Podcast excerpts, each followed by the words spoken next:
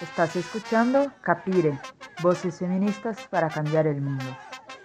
En este audio, Nora García habla sobre el rol del feminismo en la construcción de una paz anticapitalista. Esta es una versión editada de su intervención en el diálogo Mujeres contra las Guerras, que fue celebrado por Capire el 28 de marzo de 2022. Este marzo ha estado marcado, además de por la guerra, por un 8 de marzo en el que hemos vuelto a las calles. En mi ciudad, Madrid, decenas de miles de mujeres hemos salido bajo el eslogan Derechos para todas, todos los días. Y ese todas y ese todos los días nos habla de que para analizar esta coyuntura de tintes geopolíticos muy peligrosos, no partimos de la nada, no estamos en el vacío, porque el feminismo trabaja desde la vida cotidiana de todas las que conformamos nuestras comunidades. Y es un honor también formar parte de este evento hablando con mujeres tan potentes, mujeres también del sur global, que tanto saben y tienen que decir sobre las guerras, mujeres que están en la batalla de las ideas, que en esta situación deja al desnudo las debilidades de una izquierda que tiene que repensarse y desarrollar un nuevo marco de disputa contra quienes en nombre de la paz y la democracia instauran el orden de los mercados, de la subordinación, y de la explotación de las personas y los recursos. El feminismo es un grito, global, por tanto, que nos ofrece un mapa en el que ese nosotras es todas, todas, todas, y que además ofrece respuestas. Porque ante el nosotros primero de quienes defienden la alianza criminal del capitalismo, el patriarcado y el imperialismo, nosotras decimos nosotras juntas.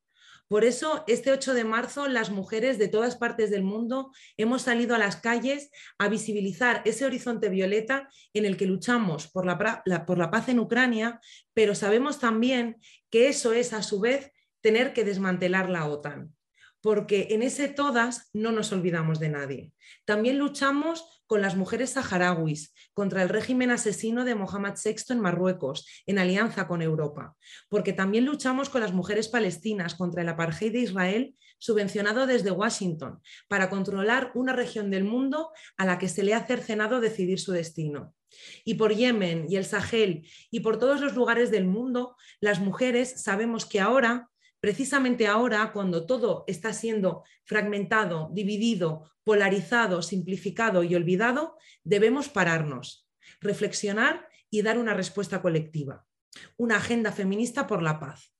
Porque nosotras sí hemos sabido ganar hegemonía, sí hemos construido un nuevo marco ante el neoliberalismo, porque debemos posicionar nuestra mirada al mundo, que es una que amplía el análisis, que teje alianzas, y que genera procesos de cooperación, de solidaridad y de apoyo mutuo, siempre mirando a quienes sufren, a quienes son explotadas, oprimidas e invisibilizadas.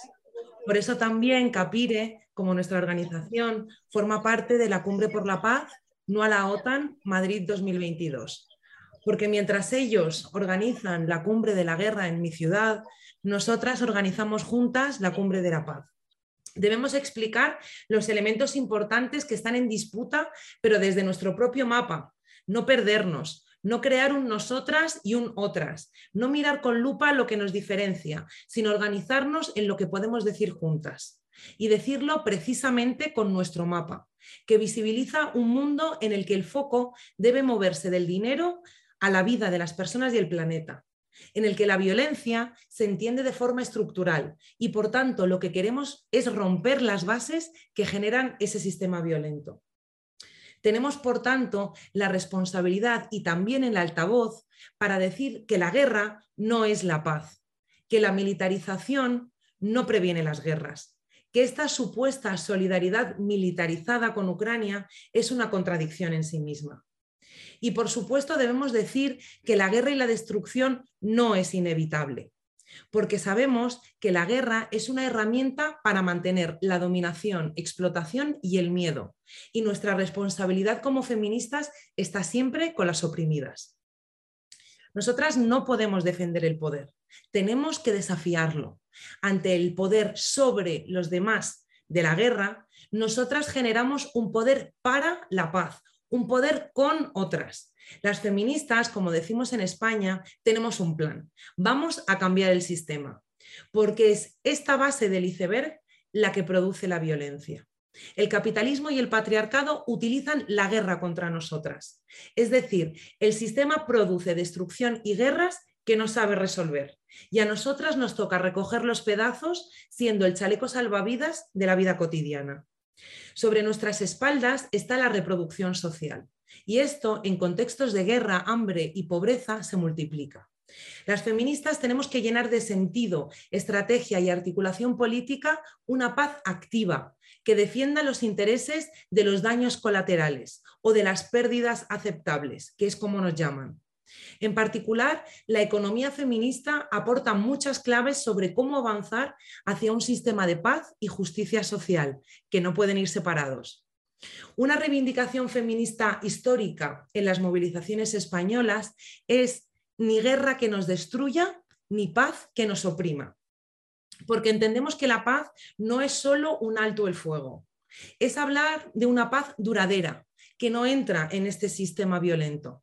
El feminismo desafía el status quo a ese poder y también hace política desde otros lugares, como este. Hablar de paz y feminismo, por tanto, no es solo hablar de comunicados, es una paz militante, una paz activa, una lucha organizada por mover estos marcos de pensamiento y este poder que construye el consenso este que no queremos, que es que hay que dicen que hay vidas que importan y que hay vidas que no importan. Y como decía al principio, ante este contexto no estamos en el vacío. Durante los últimos años hemos trabajado juntas para construir un grito global, pero además debemos tener memoria. Así que nosotras debemos volver a leer a nuestras mujeres que también son mujeres camino. No las podemos olvidar. Y bueno, desde aquí, desde Europa, os invito a, reflexionar de la mano de Clara Zetkin y Rosa Luxemburgo y volver a leer los debates de las mujeres ante la Primera Guerra Mundial. Y rescato esta cita de Clara en la Conferencia Internacional de Mujeres por la Paz, que también ocurrió un marzo en, en 1915 y decía, ¿quién se beneficia de esta guerra? Solo una pequeña minoría en cada nación. Los fabricantes de fusiles y cañones, de blindajes y torpederos, los propietarios de astilleros y los proveedores de las necesidades de las Fuerzas Armadas.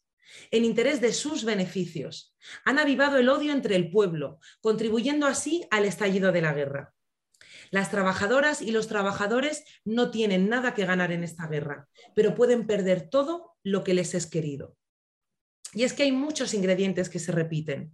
Los intereses económicos. Ahora, nuestros gobiernos en Europa sancionan a Rusia, compran gas a Estados Unidos y los pueblos europeos no pueden pagar la energía.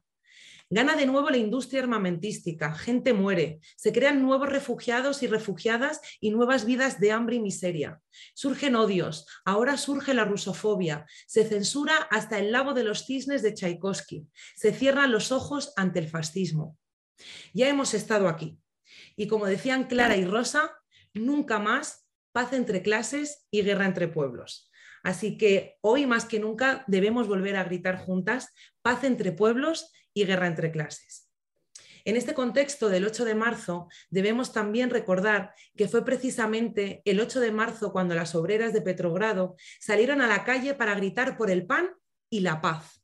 Fue en 1917 y lo que ocurrió después cambió la historia del siglo XX. También en 1915 más de mil feministas se reunieron en La Haya para detener la Primera Guerra Mundial y denunciaron las consecuencias del Tratado de Versalles. Millones de mujeres han marchado durante todo el siglo XX. En Vietnam, en Argelia, en Afganistán, en Irak, en Palestina, en Sudáfrica. Y no hace muchos años las madres se han paseado por la Plaza de Mayo para que nadie olvide a sus hijos asesinados. Toda esta historia de lucha feminista por una paz duradera y activa nos ha enseñado que la paz está llena de coraje y de lucha. Así que adelante, hermanas, luchemos por una paz que no sea solo un alto el fuego, sino una transformación de este mundo violento en solidaridad, respeto mutuo, igualdad, derechos, cooperación y sostenibilidad del planeta. Porque las armas no nos salvarán, nosotras lo haremos. Así que esperamos vernos todas en Madrid, en la Cumbre por la Paz, diciendo también no a la OTAN. Muchas gracias.